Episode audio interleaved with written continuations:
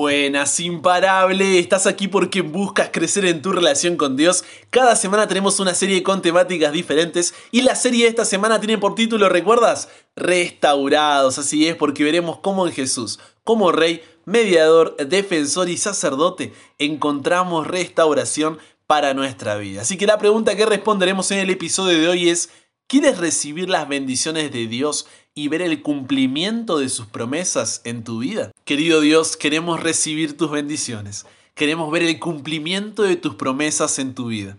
Por lo cual, ayúdanos a comprender cómo poder hacerlo. Ayúdanos a poder entregarte nuestra vida por completo y dejar que seas tú quien pueda guiarnos y pueda ser el mediador que nos permita recibir esas bendiciones y alcanzar esas promesas. Nos entregamos hoy a ti, Dios. En el nombre de Jesús oramos. Amén. Siempre decimos que queremos crecer en una relación con Dios, pero no todas las relaciones son iguales. Tu relación con tu jefe de trabajo no es la misma que con tu amigo. Tu relación con tu amigo no es la misma que con la persona que amas. Tu relación con la persona que amas no es la misma que con tus compañeros de universidad. O sea, fíjate, todas son relaciones, pero cada una de ellas está regulada de forma diferente. ¿Cómo es entonces la relación que Dios quiere tener contigo y conmigo? La respuesta es que Dios quiere tener una relación de pacto con nosotros. El pacto es el medio a través del cual Dios cumple su propósito de revelarnos su amor a través de una relación con nosotros. Y muchos tal vez no estén familiarizados con el concepto de pacto.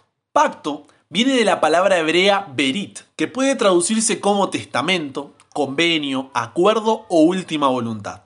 Este era un concepto conocido en el antiguo cercano oriente porque se utilizaba para establecer vínculos entre dos partes. Y había dos clases de pactos, los que se hacían entre iguales y los que involucraban a un señor y un vasallo. En un pacto entre iguales había un acuerdo mutuo acerca de las condiciones, los privilegios y las responsabilidades. Pero en un pacto entre un señor y un vasallo, también conocido como vasallaje, esta era una relación feudal. ¿Por qué? Por lo que no eran partes iguales, era un acuerdo entre un superior, en este caso el señor, y un inferior, en este caso el vasallo. Este último, el vasallo, el inferior, lo que hacía era jurar fidelidad a su señor. Se comprometía a cumplir determinadas obligaciones y a cambio recibía un beneficio, habitualmente el control de jurisdicción sobre la tierra y la población de su feudo o señorío y señor.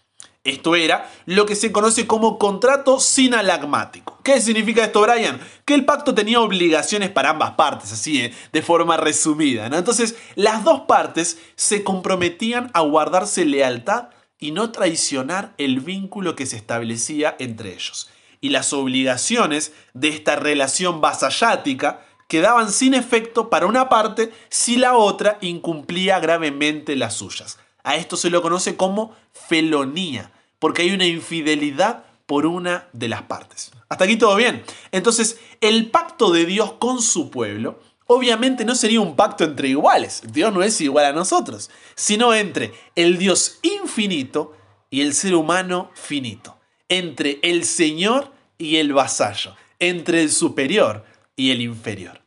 Ahora bien, la estructura de un pacto, a grandes rasgos, tenía cuatro partes. Primero, la descripción del que toma la iniciativa, en este caso Jehová tu Dios. Segundo, las obligaciones para ambas partes. Ellos debían amar a Dios, andar en sus caminos y obedecer su ley, estatutos y decretos, mientras que Dios les daría la vida y multiplicaría. En tercer lugar, las recompensas en caso de que se cumpla con las obligaciones, que serían la tierra nueva y la bendición de Dios con la vida, o los castigos en caso de que no se cumplan las obligaciones, que serían el destierro y la muerte.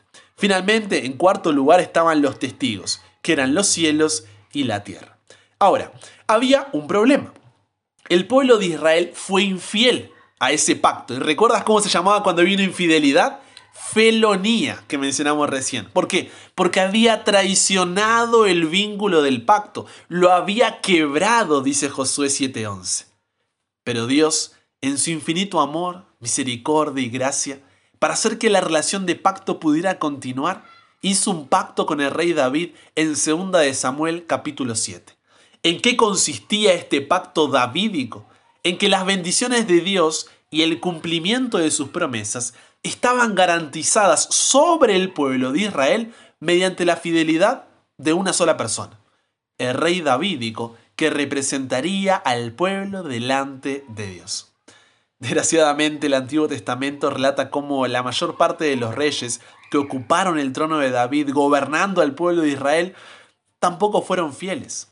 Entonces Dios no pudo bendecir a Israel cumpliendo sus promesas de darles descanso de sus enemigos y haciendo que su nombre sea glorificado delante de todas las naciones.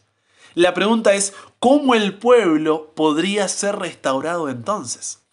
Cuando vamos al Nuevo Testamento, uno podría pensar que Mateo comienza de la forma más aburrida posible, como una genealogía. Pero la función de esta es, como dice Mateo 1.1, mostrar que Jesús es del linaje, es descendiente directo del trono de David, y por eso se lo llama con el título Hijo de David. ¿Por qué? Porque lo que se busca señalar es que el pacto hecho con David, en el que las bendiciones de Dios y el cumplimiento de sus promesas estaban garantizadas sobre el pueblo de Israel mediante la fidelidad de una persona, ese pacto sería cumplido por Jesús. Jesús como rey ocupando el trono de David, también es mediador de la bendición de Dios para nosotros.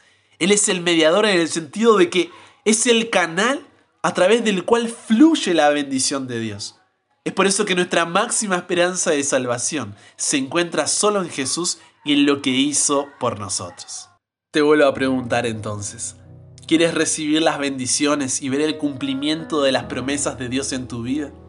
Recuerda que hoy a pesar de tu infidelidad, puedes ir a Dios en el nombre de Jesús, nuestro mediador. Porque como dice Hechos 4:12, en ningún otro hay salvación, porque no hay otro nombre bajo el cielo dado a los hombres en que podamos ser salvos. No conozco cuál haya sido tu infidelidad, en qué le fallaste a Dios, pero hoy recuerda que su gracia es más grande que tus equivocaciones, más indulgente que tu culpabilidad más hermosa que tu quebrantamiento, más redentora que tus remordimientos. Su gracia es más grande que tus heridas, más sanadora que tu sufrimiento, más liberadora que tu amargura, más predominante que tu venganza, más conciliadora que tu resentimiento. Su gracia es más grande que tus circunstancias, más pacífica que tus desilusiones, más poderosa que tus debilidades, más esperanzadora que tu desesperación. Querido Dios, queremos aceptar esa gracia, porque en ningún otro hay salvación. No hay otro nombre bajo el cielo dado a los hombres en que podamos ser salvos, solamente en el nombre de Jesús como nuestro mediador. Y hoy queremos aceptar su gracia para recibir las bendiciones y ver el cumplimiento de tus promesas en nosotros. Queremos serte fieles, Dios, que podamos cada día mirar a Cristo, aferrarnos a Él. Y es por eso que en su nombre oramos. Amén.